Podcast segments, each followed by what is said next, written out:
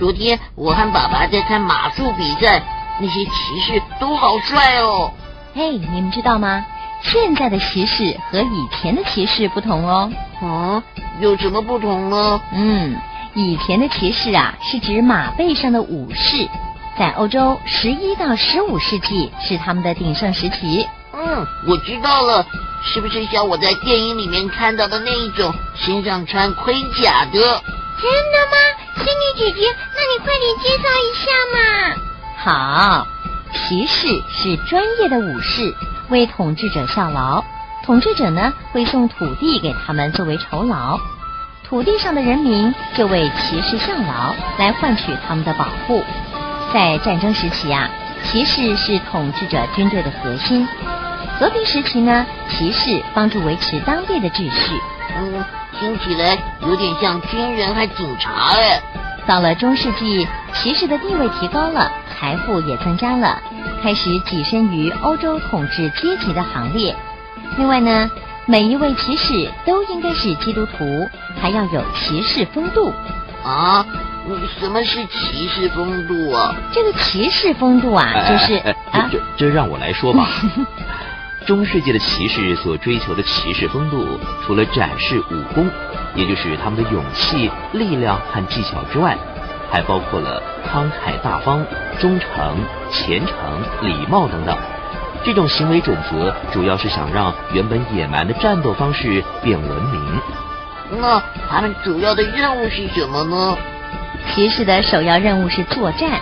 可是西元一千五百年以后，大炮等新式武器的产生和新的军事战术的运用，骑士变得不再那么重要了。怪不得现在没有骑士了，真可惜耶。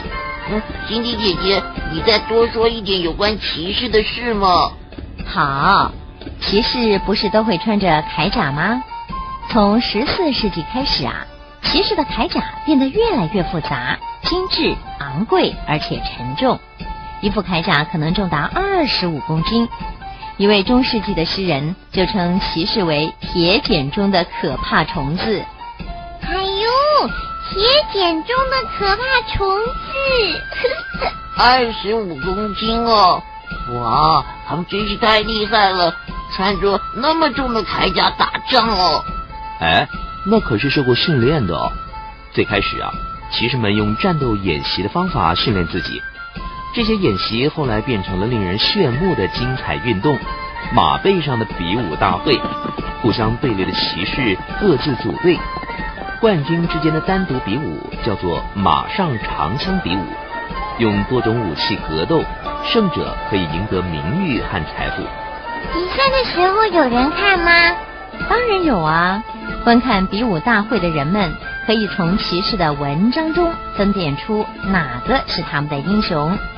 文章是用各种图案和题名拼成的，从套在铠甲外面的无袖战袍、盾牌，还有战马的背围上都可以找得到哦。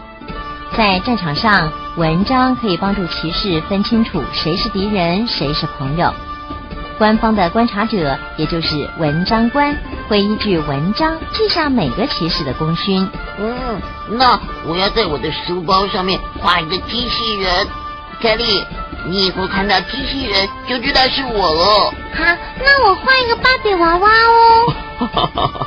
好，那你们俩就慢慢画吧。我跟辛迪姐姐可要出去吃东西喽。啊，我们也要去。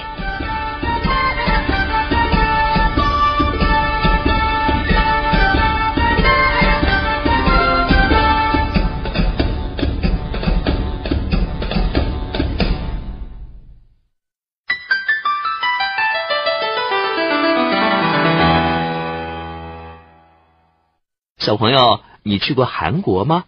你知道韩国分为南韩和北韩吗？我们下一次就要介绍南北韩，别忘了收听哦。